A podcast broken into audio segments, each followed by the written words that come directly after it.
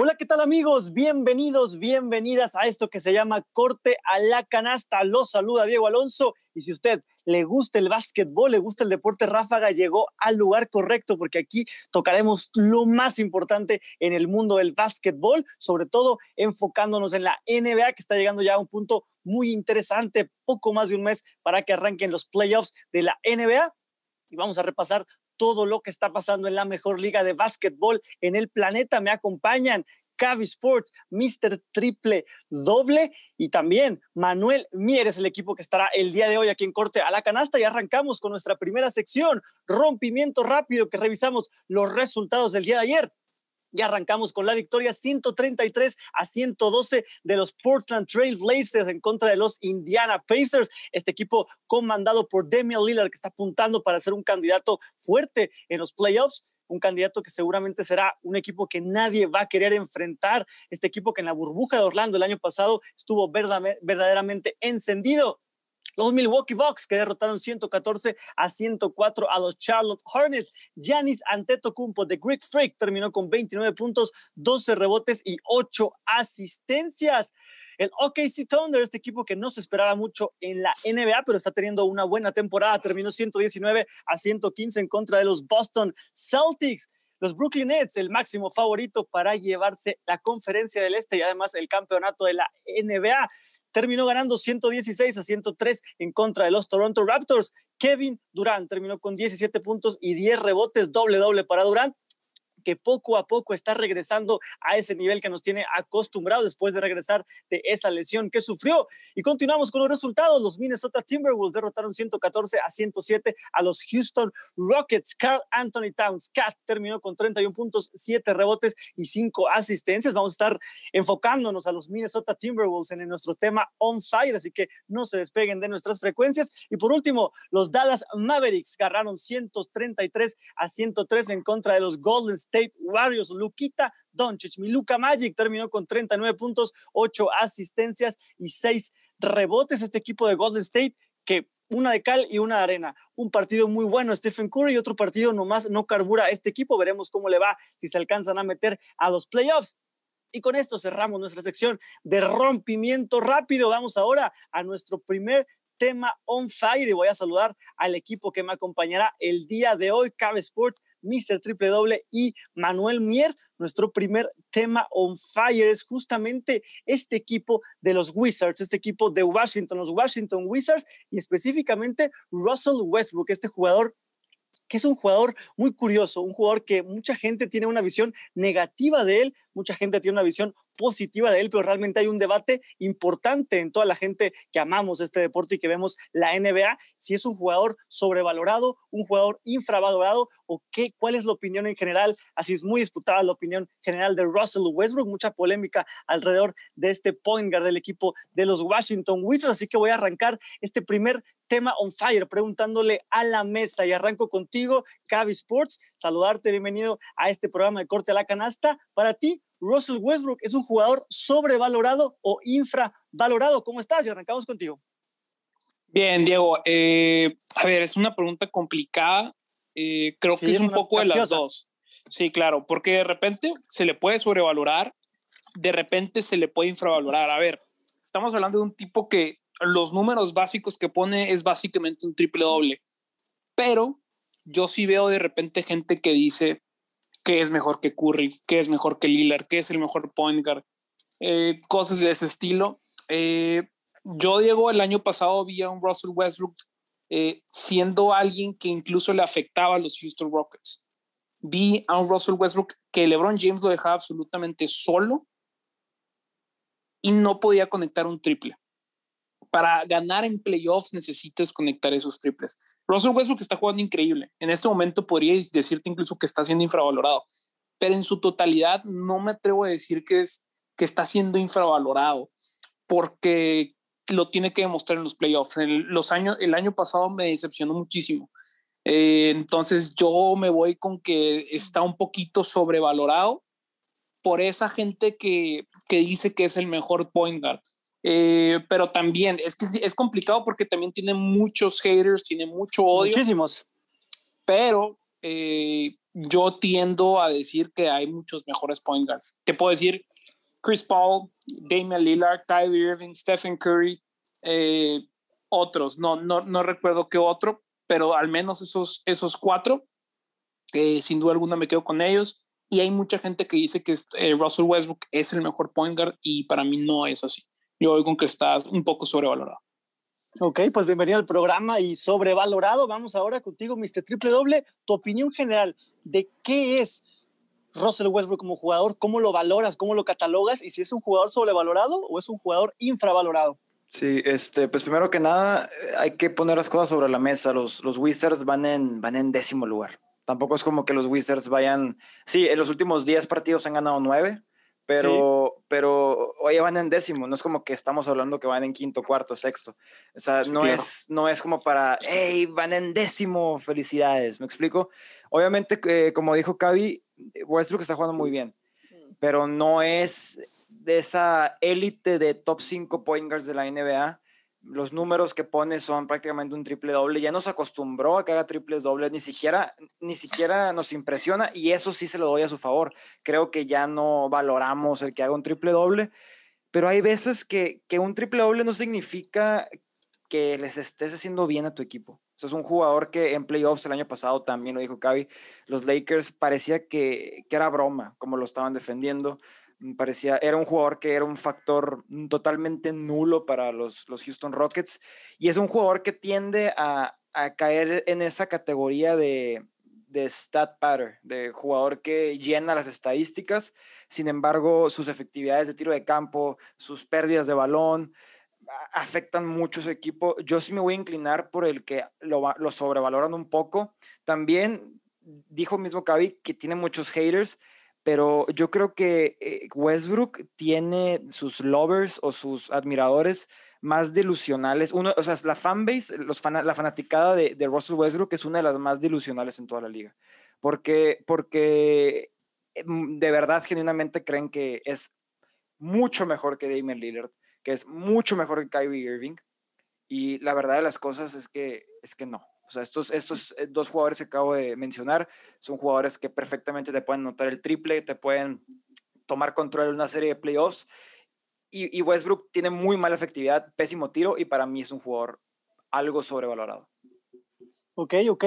Perfecto, pues bienvenido al programa Mr. Triple Doble y cerramos contigo este, esta primera pregunta, nuestro primer tema on fire. Te saludo también Manuel Mier, bienvenido al programa y cuál es tu opinión acerca de Russell Westbrook, sobrevalorado o infravalorado, mi querido Manuel. Muchas gracias, Diego. Bueno, en sí como tal no me gustó mucho usar la palabra sobrevalorado, infravalorado, porque el tema pues al fin y al cabo, eh, pues si cada quien quiere creer como tal, yo al menos desde mi perspectiva no diría sobrevalorado para mí, en el sentido de que para mí, yo siempre lo he criticado desde hace tiempo. Me sorprende que sea uno de los jugadores más criticados de la NBA. Em, hay un estudio que realizaron. O sea, ¿lo criticas y te sorprende que lo critican o qué? No, no, no, pero me sorprende cómo lo critiquen, porque luego como lo critican, porque llegó un punto en el que se volvió algo ya un poquito también irracional. Así como lo defienden mucho, también lo hatean mucho de una forma ya un poco injusta. O sea, el tipo es un all-star, al menos ya esta temporada no, pero lo que voy es que el tipo cuando estaba haciendo las cosas no era cualquier cosa. A ver, yo lo critico, pero no nada más como de, no, eso no significa nada. Obviamente es impresionante porque pues, llegó a promediar 30 puntos, y asistencias sí se merece el respeto, a mí nada más no me late mucho su estilo de juego, pero te digo, me sorprende mucho que en un estudio que hicieron salía que eran los cinco jugadores más criticados de la NBA y es como, no, no se me hace muy justo, em, pero bueno, al fin y al cabo, Russell Westbrook, a mi parecer, no me ha latido desde su temporada MVP, no me había latido mucho lo de el triple doble por el hecho de que bueno, eh, luego se molestan que pues, es que, a ver, rebotea mejor que Damian Lillard. Bueno, lo lamento, pero en un base a mí no me importa mucho si está reboteando mejor, sobre todo porque muchos de esos rebotes vienen de rebotes no disputados y al fin y al cabo todos los jugadores consiguen rebotes no disputados, pero lo Russell Westbrook en su temporada MVP era una exageración, o sea, era, dos no, era el líder en rebotes no disputados, o sea, dos más que el segundo lugar. Entonces, a mí no me ha latido mucho se me hace algo sobrevalorado según los que lo defienden mucho. Sí, no me gusta tampoco lo critiquen tanto porque es un jugador que la verdad tiene una historia que se le debe admirar muchísimo, todo lo que trae de bagaje en su carrera, eh, pero a mí, a mí no me late mucho su estilo de juego. Yo creo que este caso de, de Russell Westbrook es un caso muy curioso, ¿no? ¿no? No sé cómo lo vean ustedes, compañeros, porque es un jugador que mucha gente lo sobrevalora, mucha gente lo ve como más de lo que en realidad es y hay otra, mucha gente que lo ve como menos de lo que es. Me refiero a que en realidad es sobrevalorado y infravalorado al mismo tiempo dependiendo de a quién le preguntes. Es un jugador que tiene opiniones muy radicales sobre él, no tiene un punto medio o lo odias o lo amas con Russell Westbrook, o odias su estilo o lo, lo amas. Y creo que esa ha sido la clave para que sea un debate tan polémico el tema de Russell Westbrook, pero también otro punto importante que tocabas tú, Mr. Triple Doble, en lo que dijiste fue que en los playoffs ahí es donde realmente se ha criticado más a Russell Westbrook porque no ha respondido. Ha sido un jugador que en temporada regular han puesto números extraordinarios, realmente monstruosos, pero que cuando llegue el momento de la verdad, cuando llegue el momento importante para cualquier deportista, que es rendir en el momento trascendente, en el momento donde tienes que rendir, sacar tu 100%, ahí Russell Westbrook se ha quedado muy corto. Entonces yo les quería preguntar aquí en la mesa, ¿qué es lo que le pasa a Russell Westbrook? ¿Por qué en temporada regular rinde también, pero en los playoffs no funciona y prácticamente en toda su carrera ha salido en primera ronda o en segunda ronda? Así que quiero saber qué opinan ustedes, compañeros. A ver, eh, Westbrook, primero que nada, lo que dices de que lo odias, lo amas, quiero agregar ahí que es por cómo juega. O sea, si, si te gusta un tipo que corre a mil kilómetros por hora y grita y le mete todas las ganas del mundo, te va a encantar Russell Westbrook. Pero si tú de pronto dices, qué exagerado, eh, qué engreído es este tipo, vas a odiar a Russell Westbrook. Entonces, es por eso que es tan, tan, tan divisivo, tan divisivo este Westbrook, porque o lo amas o lo odias, como tú dices. Y a ver, ¿por qué no funciona en playoffs? Creo que son dos cosas. Número uno, pues esa manera de jugar no es muy natural. Un point guard que es súper explosivo y que, no sé, pues, a ver, quiero ser bien claro, Westbrook es el point guard más atlético en la historia, ¿ok? Pero ese no es el juego más natural de un point guard. Un point guard a que se dedica normalmente a distribuir el juego, a anotar un poco, pero Westbrook quiere hacer todo y no tiene el tiro en playoffs, ahí es que no tiene el tiro. Sin el tiro, no puede estar haciendo estas cosas. Es algo similar a lo que le pasa a Yanis, pero creo que eh, se ve mucho más en Westbrook, la verdad, porque pues es un es point Giannis es más dominante y a veces siento que, que Westbrook piensa que tira. A veces siento que, que es necio, necio, necio, tira, tira, tira. Y ya van cinco seguidas que fallas, güey. Párale. Estás haciéndole daño a tu equipo. Sí, totalmente. Totalmente. Sí, digo, no, no voy a agregar nada más. O sea, Yanis de pronto, o sea, aunque estoy totalmente en contra de Yanis en playoffs, no creo que tenga un arsenal ofensivo, ni mucho menos. Al menos cuando no se le dan las cosas, puede ser un poco dominante en el poste. Westbrook, cuando no se le dan las cosas, pues incluso va a ser un aspecto negativo en tu equipo. Entonces es por eso que yo creo que a Westbrook le va mal porque de pronto deja todos sus instintos y no tiene el tiro. Creo que también otra cosa, no sé cómo lo verán ustedes, pero creo que una cosa que cambia en playoffs son los planes de juego, ¿no? Como a un partido a siete, en una serie a siete partidos, en dado caso que, se cumplen los siete partidos, los coaches arman la, la defensa y desarrollan el estilo de juego y la estrategia para justamente explotar esas debilidades que tiene Westbrook. El tiro de tres, el tiro de media, esa sobreconfianza que mencionaba Mr. Triple Doble, de que confía más en su tiro de lo que en realidad es bueno y eso genera que tome muchos tiros malos o que tome tiros que en realidad no debería tirar en ciertos momentos y que al final le terminan costando a su equipo. Creo que eso es algo clave. Los coaches han, determinado la manera de cómo detener a Russell Westbrook y también fue lo mismo que le pasó a Yanis, ¿no? Que, el, que la dinámica, la estrategia en contra de Yanis se volvió muy clara en los playoffs y creo que es, también esa podría ser la clave. No sé cómo veas tú, Manuel Mier, este sentido.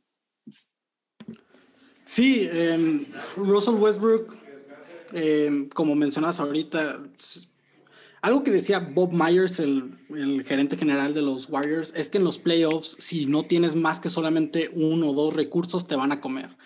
Entonces ahí es donde los jugadores, pues los, más grandes jugadores, suelen relucir. A mí, Russell Westbrook, realmente la parte que más me gustó de él, de su carrera, era la parte con Durant, previo a él ya tomar esta confianza, como mencionaba Cavi, a querer hacer todo él. Em, cuando estaba con Durant, hubo Eh, ¿Con Durant y Harden o solo con Durant? Solo con Durant. Ok. Porque cuando estaba con Durant, había series en las que incluso él tenía mejores juegos en momentos importantes que Kevin Durant. Tanto en las finales de conferencia contra los Spurs en 2014, tanto en las finales de conferencia contra los Warriors del 2016. Él llegaba a tener mejores juegos, pero luego se le da esta, se le dan las llaves del, del, pues de la ciudad, ¿no? Le dicen, ok, va, vamos a hacer este sistema de que él haga todo lo termina haciendo todo, esa temporada no les va bien, es como, ok, el equipo no daba para más, pero pues luego el siguiente año te traen a Paul George y te traen a Carmelo Anthony, ok, Carmelo Anthony no está entendiendo su rol, lo cambian y luego ahora está Paul George jugando un nivel de MVP, se supone que ahora sí ya no debería de haber problema y, y tampoco pasan de primera ronda. También está este problema de que Russell Westbrook en todas las series que salió en primera ronda eh, o al menos en las últimas dos contra Jazz y contra, contra Blazers, siempre se terminaba peleando con algún otro jugador y se salía mucho sus casillas, se perdía del juego. Es un tipo muy competitivo y eso está chido, pero al mismo tiempo lo sacaba mucho del juego. Si no me equivoco, en la primera serie contra Jazz, eh, en la segunda, pues, de 2017-18, eh, se termina peleando con Ricky Rubio, Paul George se termina enfrascando con Joe Ingles y luego en el 2019 se termina, ya lo sabemos, ¿no? Con Damon Lillard, que es una rivalidad muy interesante, pero lo sacó de sus casillas, lo, desconcentra un poco del juego y Damon Lillard termina siendo el jugador que termina luciéndose y llevándose la serie. Creo que también es un jugador muy emocional, que está, está chido, es muy pasional. La verdad que eso también es algo que de admirarle. Es un jugador que neta da todo de sí cada juego y eso es algo que se le respeta muchísimo pero que a veces es, ese, tanta emoción sí lo lleva a perder un poco de concentración en el juego.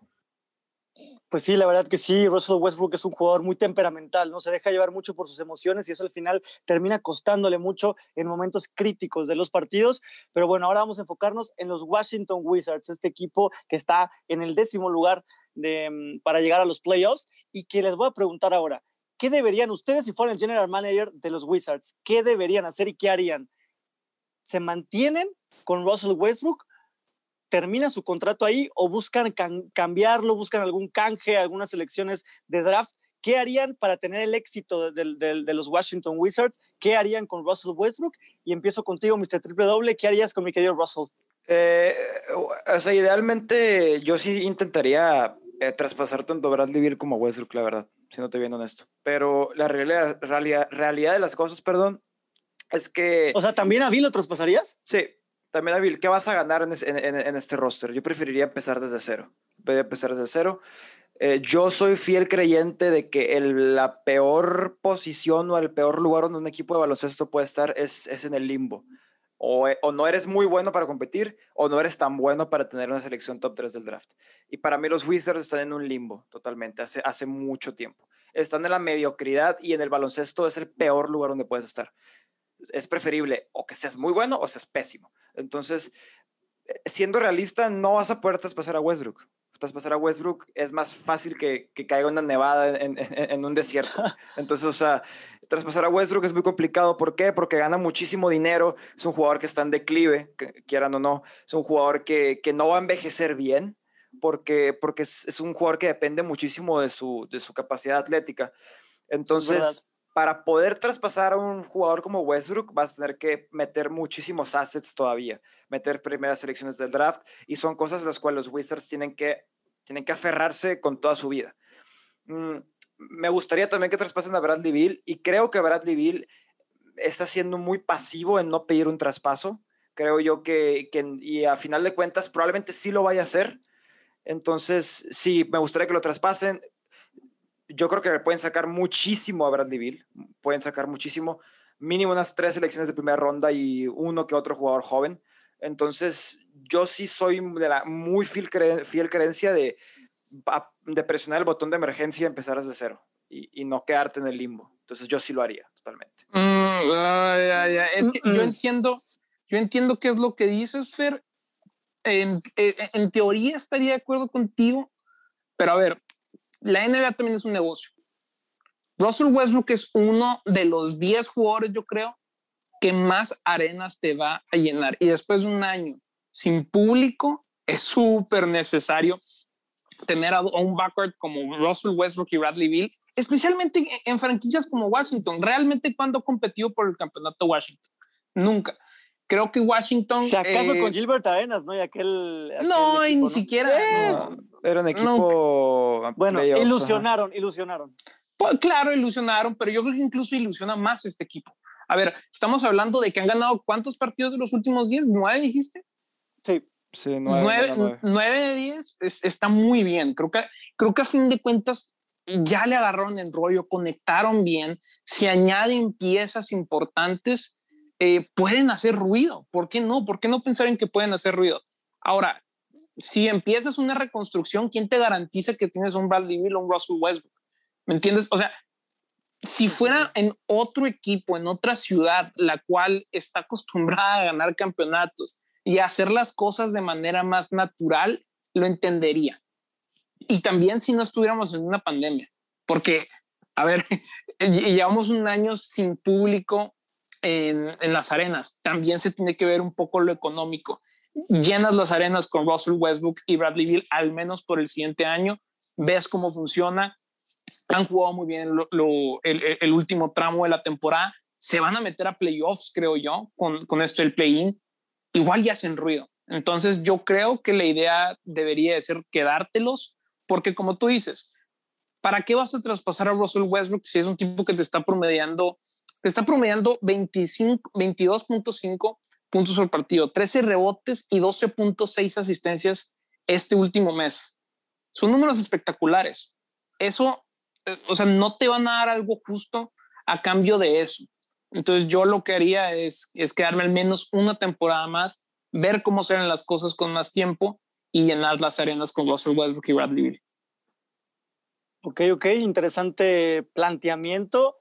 Vamos ahora contigo, Manuel. Russell Westbrook este año cobra 41 millones de dólares, el siguiente 44 y en 2023 47 millones de dólares, una cifra realmente brutal que complica cualquier intento de traspaso. ¿Tú ¿Qué harías con los Washington Wizards? ¿Te quedas con Westbrook? ¿Te quedas con Bill? ¿Intercambias a uno? ¿O cuál sería tu estrategia como general manager del equipo de Washington? Mm, yo la verdad que hay dos, ¿no? O sea, creo que en verdad de los dos lados está muy bien porque yo lo he dicho, yo también movería también a Bradley Bill y me molesta que Bradley Bill no sea un poquito más agresivo en este tema, que no sea como, hey, esto tengo que 27, 28 eh, Pero Bradley Beal no, era como de la, de la ideología un poquito de Damian Lillard, ¿no? De quedarse en la franquicia. como la de Damian Lillard. Apenas ha llegado a finales de conferencia. A mí me encanta Damian Lillard, pero sí llega a cobrar factura el querer ser este jugador fiel, leal. Generalmente eso no lleva a, a un campeonato. Y Bradley Beal puede aportar un equipo de campeonato, pero, pero Estoy de acuerdo. Está muy difícil mover a Russell Westbrook. No puedes mover a uno o al otro. Te tienes que quedar con los dos porque a Russell Westbrook no lo vas a poder mover por algo muy interesante. Yo creo que lo mejor que podrías hacer, Rui Hachimura y el pick te pueden conseguir un jugador bien y puedes empezar a competir como del sexto al cuarto lugar a partir del próximo año. Em, o sea, dices lo contrario de Mr. Triple Doble. O sea, en lugar de meter el botón de emergencia, agarras a tus, a tus eh, activos más jóvenes, los intercambias por un jugador que te pueda rendir en este momento y buscas una ventana de campeonato. A mí me gustaría más el plan de Mr. Triple Doble. Okay. Pero se me hace como que lo, lo, creo que lo más viable en estos momentos es decir eso. Rui Hachimura es un jugador que tiene buen potencial. Probablemente hay otro que se me, se me está olvidando. Tal es Denny Abdilla, que no, no sé si ha salido muy bien, la verdad, pero, pero pues, puede ser que lo vendas bien. El pick que van a conseguir en esta temporada y hey, em, pues que te consigan un buen jugador y lo juntas con, con estos dos que son un buen, serían un buen trío, entre comillas, como un John Wall, Bradley Beal y Otto Porter Jr. regresar a esas épocas de hace unos cinco años. Sí, mister, ¿quieres decir algo? Eh, sí, ajá, o sea, sí sigo, o sea, sí pienso mi postura igual, pero quizás no especifiqué bien. Sí le daría un año más, como dijo Cavi, pues sí le daría un añito más. Ya vemos qué, qué onda el siguiente año, pero, pero no, van a, no van a lograr nada. Entonces, este, yo, yo sí pienso que eventualmente, pues sí van a picar el botón de emergencia. E, a lo mejor más forzados, más forzados. Que, creo que Bradley Bill sí se va a terminar yendo y, y, y, se va a ir de una manera muy inesperada, pero quién sabe. E, es que no todas las franquicias pueden competir por el campeonato. Y, y al menos este equipo puede ser el más divertido en la historia de los Wizards. Yo, yo hago lo posible porque se quede un buen rato este equipo. Washington y los fans de los Wizards no están pensando en ganar el campeonato, por Dios. Están pensando en, en querer mínimo ver los partidos. Primero tienes que traer una cultura, creo yo. Digo, no necesariamente esa es la cultura necesaria, pero mínimo tienes que traer interés por el equipo. Porque llevamos años y años y años y los Wizards han reconstruido, han reconstruido y nunca han sido interesantes. Ahora al menos son interesantes y van a ser más interesantes la temporada siguiente. Eh, pero sí, yo le daría un año más mínimo y, a ver qué pasa. Incluso creo que dándole un año más, eh, a como ha estado jugando Westbrook, puedes elevar su valor de traspaso, porque ahorita no, te no vas a conseguir mucho. En cambio, si de pronto el siguiente año, ahora sí consiguen un cuarto puesto, algo por el estilo, ya puedes hacer algo interesante, puedes decidir reconstruir, pero ya con Westbrook más elevado el, valor, etcétera, etcétera. Yo lo esperaría mínimo hasta el siguiente año. Yo estoy de acuerdo con ustedes. Creo que por, por lo menos un año más le tienen que dar a esta dupla de Westbrook y Bradley Beal. Y yo lo que haría sería buscar realmente en la agencia libre, intentar o buscar la manera de convencer a algún pez, quizá no tan gordo, pero un pez mediano, mediano, grande, que se venga para hacer un tridente, para formar un tridente con Bradley Beal y con Russell Westbrook, quizá un hombre grande, un power forward, no, algún no estoy que seguro. pueda complementar. Yo pienso. No, no estoy seguro ah, si tengan el, no estoy seguro si tengan el cap. Eso es otra precisamente, cosa. precisamente por eso. Pues obviamente no te va a alcanzar para una jugadora estrella, ni superestrella, ni mucho menos. Sí, claro. Quizá algún complemento, ¿no? Algún complemento para Russell Westbrook para darles dos añitos, que concuerdo contigo en lo del espectáculo, creo que es una mancuerna que a pesar de que no te va a ganar un campeonato, te puede tener muy contentos a los aficionados, que al final termina siendo importante. Y bueno, con esto cerramos nuestro primer tema on fire. Pasamos al segundo tema on fire. Vamos a analizar ahora los últimos equipos de cada conferencia. Ya estuvimos hablando en nuestros primeros programas acerca de qué equipos son los favoritos para llevarse el título, qué equipos han sido la revelación, la sorpresa de esta temporada y ahora nos vamos a enfocar en los equipos que están hasta abajo, los peores equipos de la NBA y comenzamos con la conferencia del oeste. Los últimos dos lugares son los Rockets de Houston y los Minnesota Timberwolves, estos Rockets que hace dos años tenían un equipo que pintaba para poder llegar al título, para poder ser campeón con, James Harden, con el mismo Russell Westbrook que estuvimos hablando y con otras piezas complementarias, pero se destruyeron totalmente, están en rebuild totalmente, hicieron el intercambio de Russell Westbrook por John Wall, les ha funcionado relativamente, no ha jugado mal John Wall, 20 puntos, 20.6 puntos por partido y sobre todo lo más importante ha sido la adquisición de Christian Wood, este power forward que estaba con, los Detroit Pistons, tuvo una muy buena temporada, al final llega en agencia libre, pero a pesar de estos dos jugadores que han tenido temporadas buenas, los Rockets no han funcionado. Y por otro lado, los Timberwolves, este equipo que está en rebuilding prácticamente permanentemente, se esperaba que con esta mancuerna de Carl Anthony Towns y de Angelo Russell pudieran tener un poquito más de éxito y aparte con la incorporación de Anthony Edwards, la primera selección del draft, pero no está funcionando los dos últimos equipos en el oeste. Y yo les pregunto, compañeros, aquí en la mesa, ¿Cuál equipo de estos dos? Bueno, primero me gustaría que me dijeran las opiniones generales, tanto de los Rockets como de los Timberwolves, y después que me respondieran cuál de estos dos equipos tiene un mejor futuro. Si hablamos de cinco años, ¿qué equipo estará mejor en cinco años? Y empiezo contigo, Manuel. Bueno, yo creo que el equipo que tiene mejor futuro es eh, el equipo de Minnesota, los Timberwolves. Eh, los Rockets sí tienen en sus manos a Christian Wood, tienen en sus manos a Kevin Porter Jr., pero creo que la situación no da para que en cinco años eh, Christian Wood siga en el equipo, al menos yo no creo. Y veo a los Timberwolves que Anthony Edwards salió bien, que Carl Anthony Towns la verdad que eventualmente creo que va a dar un salto grande, ¿no? O sea, creo que se ha estancado poquito, pero están a dar un buen salto.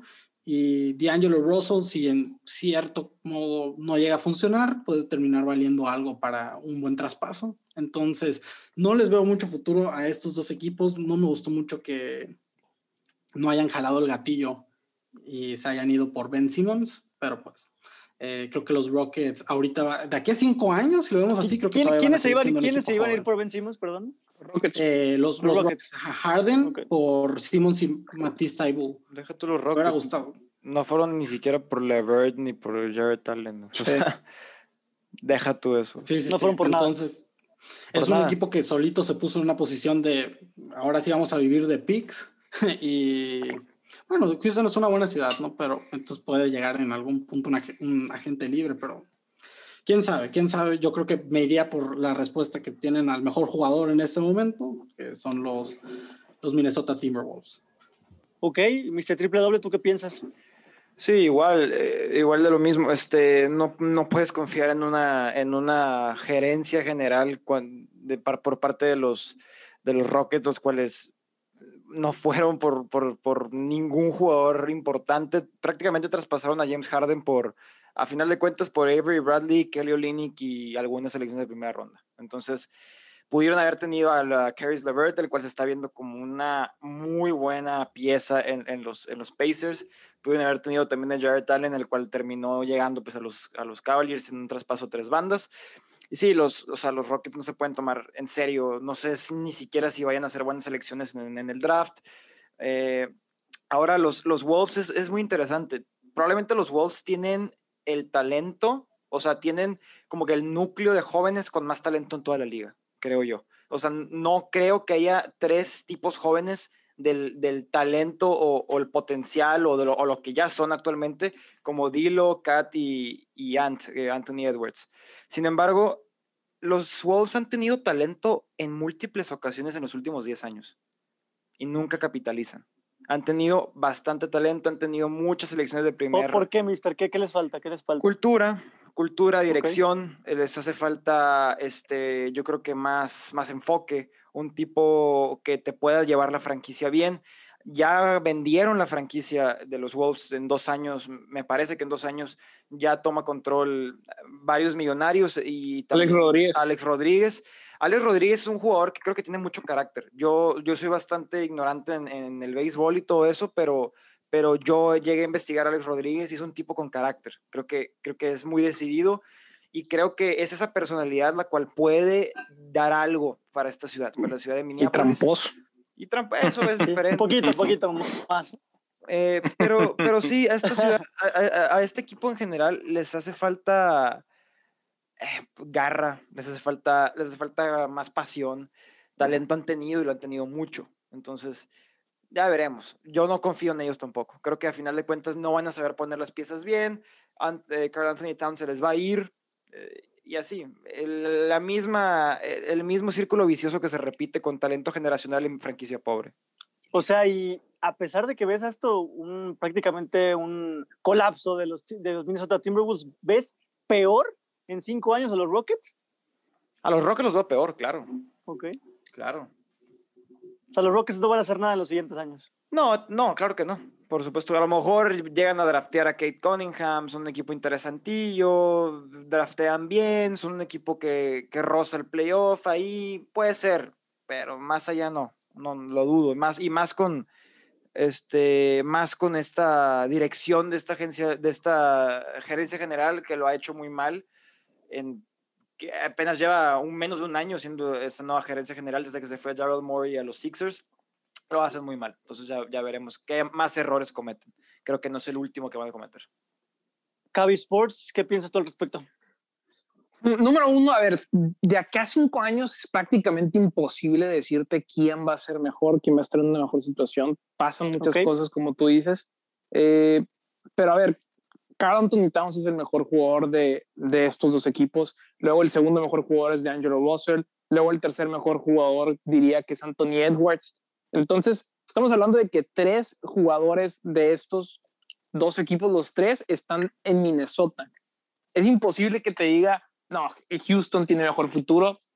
No, es, Minnesota por el puro hecho de que tiene un núcleo joven, pero como bien dice Mr. Triple W, es una franquicia que parece que está maldita. Han tenido talentos importantísimos como Kevin Garnett y pasa lo mismo siempre. Traspasarlo, volver a reconstruir, etcétera, e, Es por eso que les digo, hay franquicias que simplemente no están destinadas para la grandeza, que cuando tienen un núcleo interesante tienen que aprovecharlo, no todo es ganar el campeonato.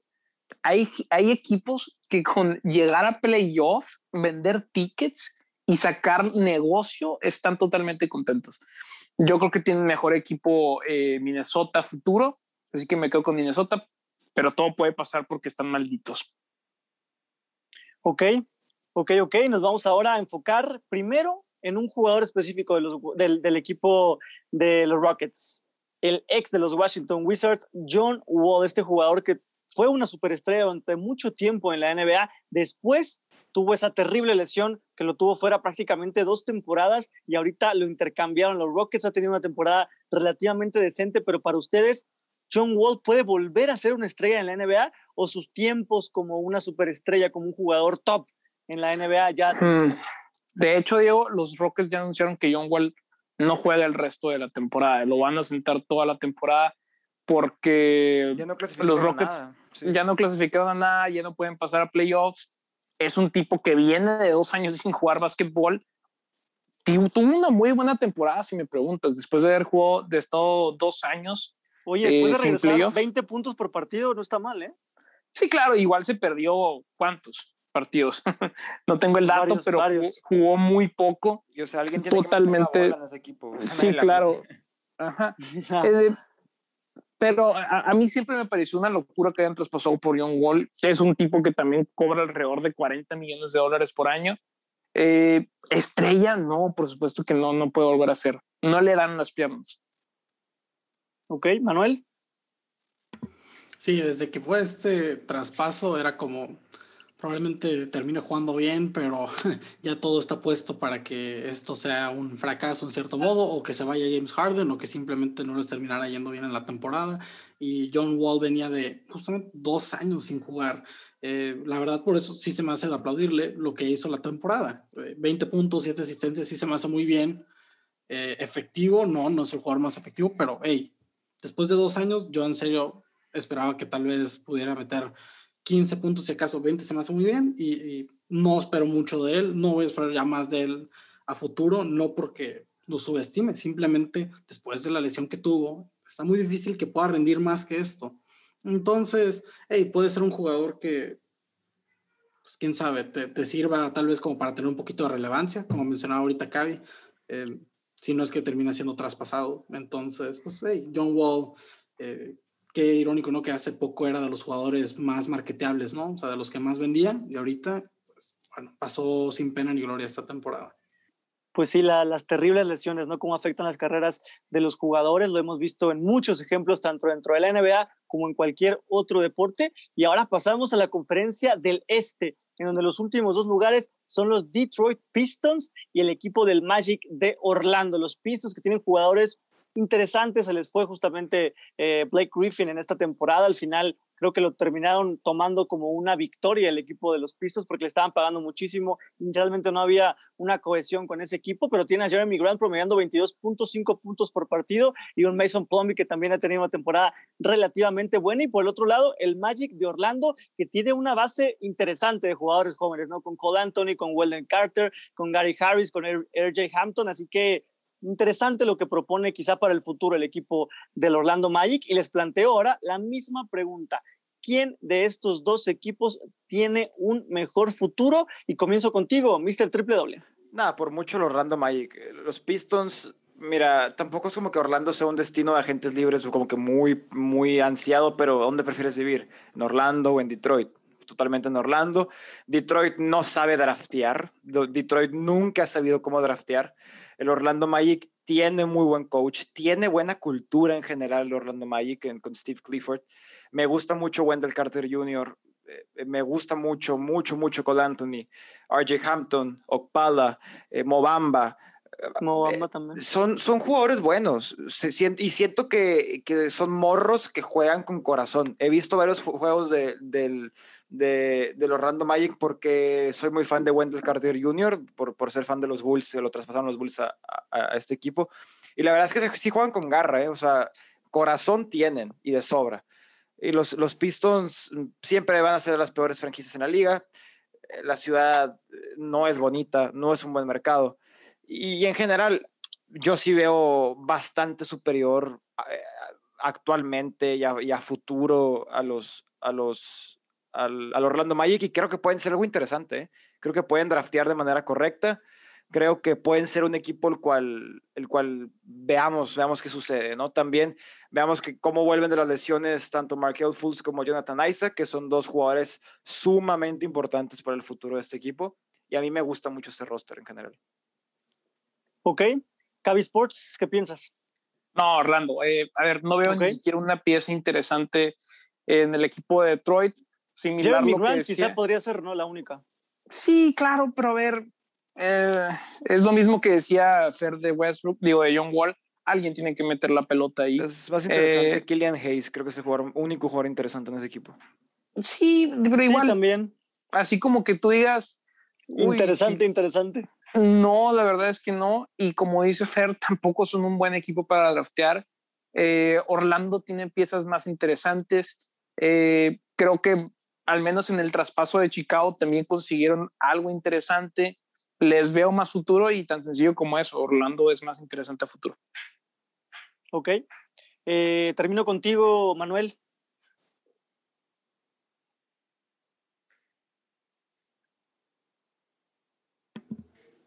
Yo de acuerdo en que a mí me gusta mucho también esta base de jóvenes. Lamentablemente vimos un cambio extremadamente drástico. Pasaron de ser un equipo en cierto modo irrelevante a ser un equipo que nos cuestionamos si siquiera juega en la NBA. Eh, ¿Por qué? Porque pues cambiaron a, toda la base, ¿no? Los tres jugadores más importantes que eran jugadores pues, buenos y, y, muy interesantes de ver. Pero ahora tienen una, una base de jóvenes muy, muy entretenida, se me hace con Detroit, más que nada, a mí sí me gusta Jeremy Grant, pero más que nada es primera, no puede ser tu primera opción. Ya vimos que como una, una opción un poco más de error, termina siendo una muy buena pieza para cualquier equipo y aparte, Jeremy Grant, yo creo que va a ser un jugador que si decimos de aquí a cinco años, en menos de dos años, yo creo que cualquier equipo que pretenda ganar un campeonato va a intentar mover por él. ¿Por qué? Porque es un jugador que en ambos lados de la cancha te aporta muchísimo. Ya lo vimos en los Nuggets, en Thunder. Es un jugador que, bueno, es tan, tanto un buen ofensivo, no como ahorita de 22 puntos. Creo que puede ser un jugador de 15 puntos para un equipo de campeonato y muy buena defensa. Entonces, a Detroit sí lo veo que se va a quedar ahora sí, pues mal. Luego, aparte, ya vimos, le dieron cuántos, 60 millones a Mason Plumley por tres años. Sí. Esa clase de decisiones son las que llegan a pegar. Eh, no, y, a ver, rápido, rápido, lo de el no renovar a Christian Wood, por favor. Exacto. Sí, eso fue una estupidez, ¿no? Hay que decirlo así. Sí. Sí, entonces yo creo que Detroit no se ve para nada interesante su futuro y hey, ves a estos jóvenes que tiene Orlando y creo que muchos tienen potencial a no solamente ser jugadores buenos, sino de que uno que otro a hacer una cara carismática para la liga. Ok, y les voy a preguntar ahora de jugadores específicos, del roster tanto de Orlando como de los Pistons, ¿con qué jugador individual se quedarían como el mejor jugador de ambas escuadras? Y arranco contigo, Cavi Sports. El jugador más, más interesante de ambas escuadras, dijiste. Sí, el, el mejor jugador de ambas escuadras. No, pues es que sí tiene que ser eh, eh, Jeremy Grant. Pero a futuro, mm, pues sí, probablemente sea Jeremy Grant, la verdad. O sea, no hay alguien tampoco ahorita en Orlando que diga tiene potencial de estrella, tiene potencial de superestrella, pero lo que me gusta de Orlando es lo que tienen a futuro, lo que, los picks que tienen, eh, no un jugador en específico, o que me interesa, Wendell Carter Jr. me interesa, pero creo que ninguno tiene potencial de estrella. Tal vez Jeremy Grant, si sigue lanzando eh, muchos tiros, de repente se mete un All-Star ahí poniendo buenos números, pero hasta ahí. Ok, Mr. Triple Doble. Yo sí le voy a variar un poquito la, a, la, a, la, respuesta de Cavi. Mm, a lo mejor no sé si voy a ser un jugador estrella, yo creo que no. Pero yo siempre que veo jugar a Wendell Carter Jr. me recuerda muchísimo a Al Horford y creo que puede llegar a ser un jugador muy versátil en defensa. Tiene los recursos, tiene la inteligencia, le hace falta un poquito más de agresividad, creo que con el tiempo lo va, lo va a lograr. Entonces, para mí el jugador más interesante es Wendell Carter porque no todos los jugadores en esta liga tienen que ser superestrellas para ser jugadores de un impacto súper, súper importante. Y creo yo que él es uno de esos, con su defensa, versatilidad, con sus rebotes, con su tiro que está desarrollando. Creo que es un jugador que puede ser muy similar a un Al Horford. Y Al Horford es un jugador que, que en su mejor momento lo tomas sí o sí para tu equipo de campeonato, para tu equipo contender, para tu equipo de playoffs, para tu equipo ganador en general. Entonces yo me quedaría con Wendell Carter Jr. Ok.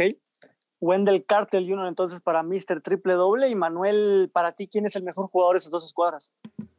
Les voy a tener que copiar la respuesta porque yo justamente iba a decir que el jugador que se me hace el mejor en este momento sí es Jeremy Grant, pero que si tuviera que apostar por uno, probablemente sería Wendell Carter Jr. Em, si tengo que soltar una respuesta un poco más variada, no, en estos dos equipos pues no hay mucho por dónde agarrar, ¿verdad?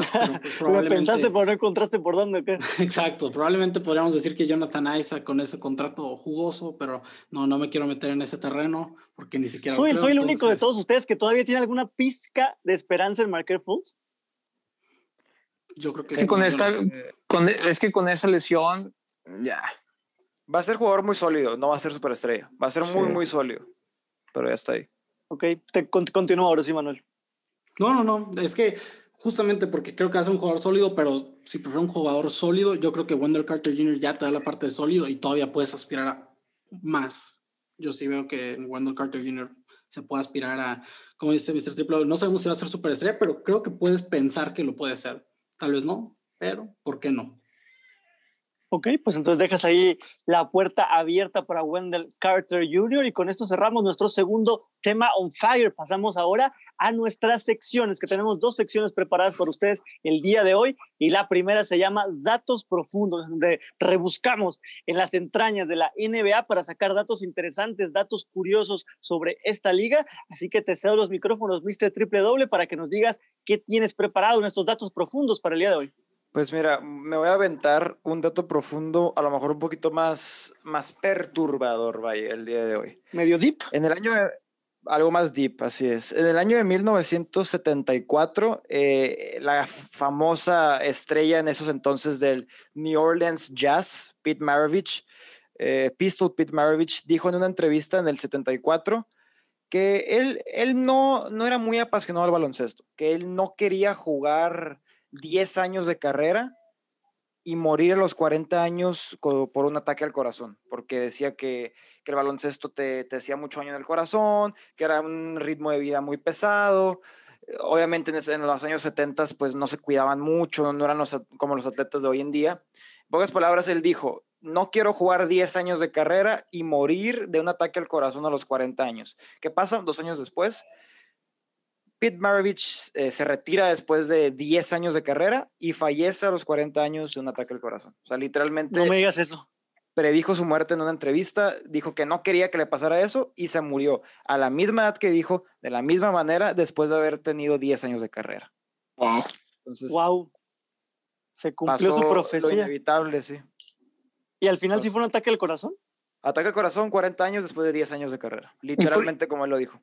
Pero no sé, ¿qué, qué, qué, qué efectos hace el básquet al corazón? Eh, no tengo idea, pero él, él así lo dijo. Él así lo dijo. También luego salieron algunas teorías de que Pete Maravich no, no era un jugador muy sano fuera de la cancha. Ya sabes que en los 70 yeah. un problema de, con, de drogas bastante importante. Entonces puede ser, ¿sabes? Puede ser que estaba rodeado en, en, en, un círculo muy poderoso, con una influencia de una élite muy alta en la cual se consumían pues, pues drogas, ¿sabes? Entonces, sí, quizás, claro. quizás sí, sí, era como una indirecta todo ese lifestyle que iba detrás de un jugador de baloncesto en los 70 no, pues como es fuerte, ¿no? El poder a veces de la mente, el poder de la intención, cuando sí. dices algo, cuando, cuando apuntas hacia algún lugar con tu mente, muchas veces se hace realidad y qué mala suerte para este jugador que literalmente predijo su muerte de una manera demasiado exacta, hasta escalofriante, ¿no, Mr. Triple W? Sí, bastante escalofriante. Y me voy a aventar otro, otro dato random rápido venga, para venga. no dejarles eh, así medio agüitados con lo que acabo de decir.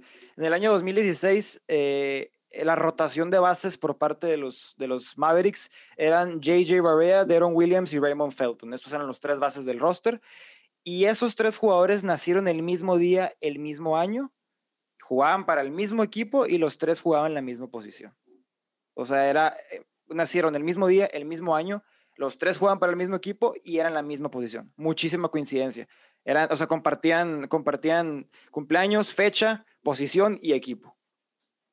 Y ah, no, pues esta, está muy curiosa, o sea, literalmente, y nunca compartieron cancha los tres. O sea, sí, sí, sí, sí, o sea, sí, o sea, eran los tres, eran los tres bases, o sea, era el titular era Aaron Williams, el suplente era Barea y el third string, center, perdón, third string point guard era Raymond Felton.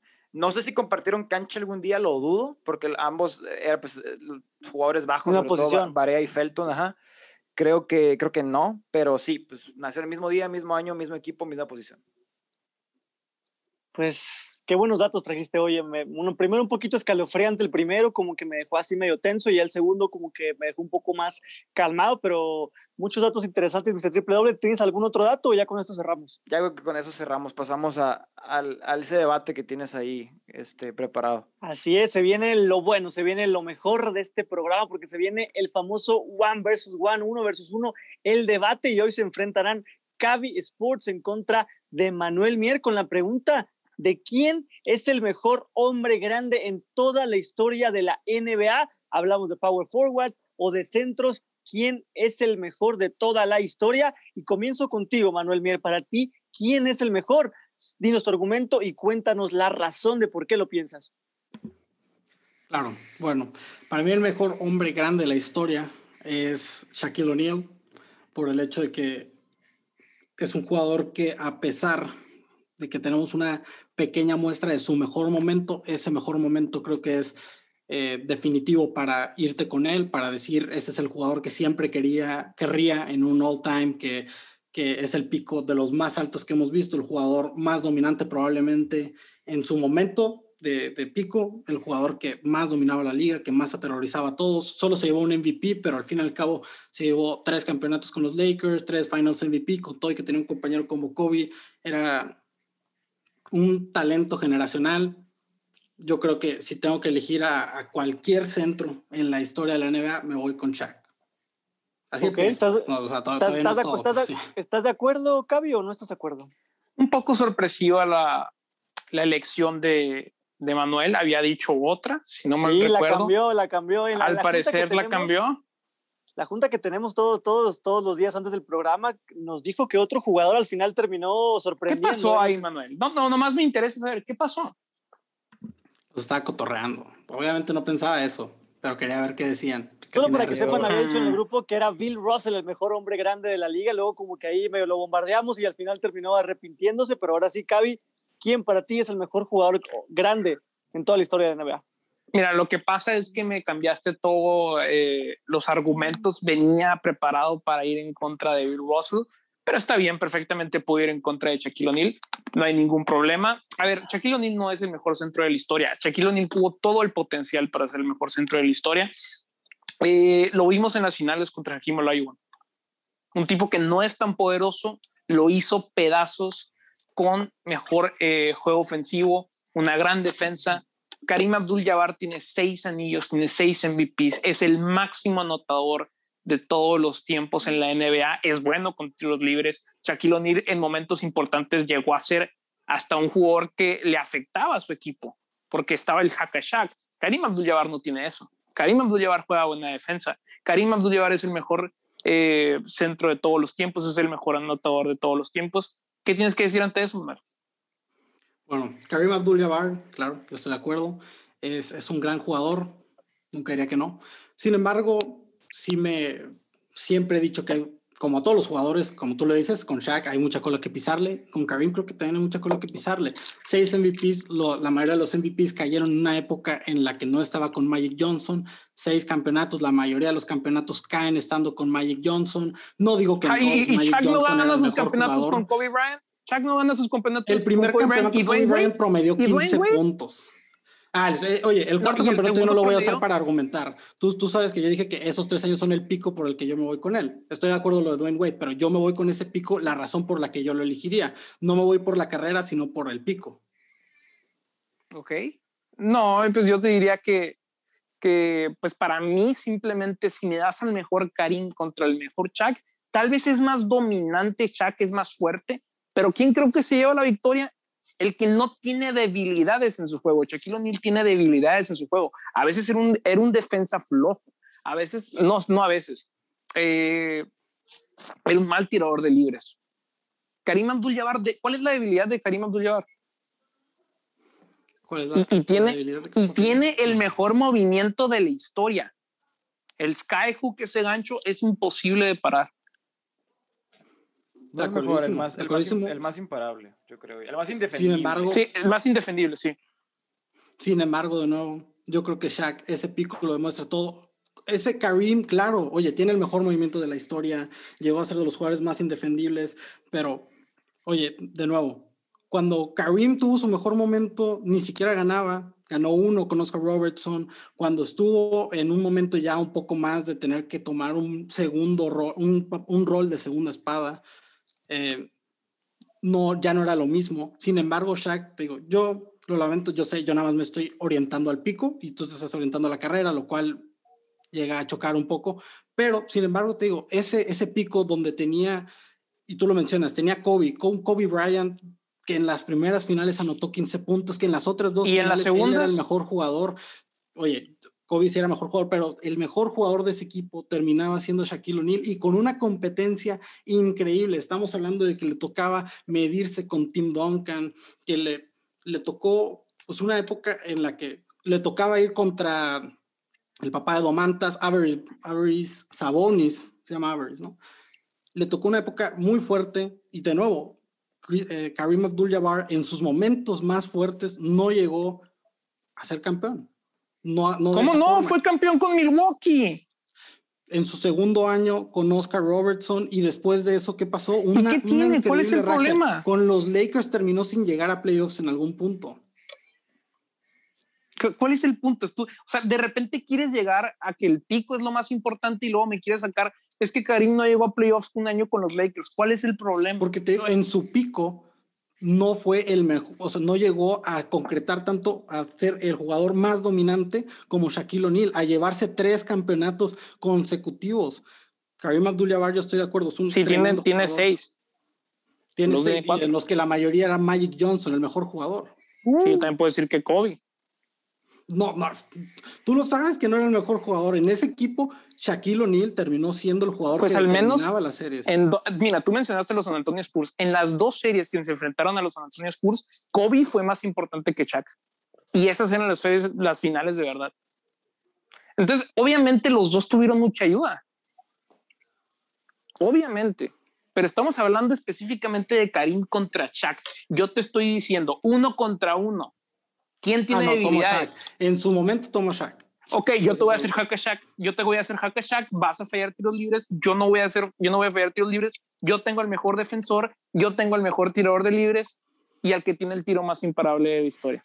Con eso me voy. y al mejor anotador de todos los tiempos. Yo comprendo que este Karim Abdul-Jabbar es un jugador que tiene muchos tapones, es el tercer máximo taponeador, pero no era un defensor así que tú digas, ¿Lo viste jugar? Excelente figura.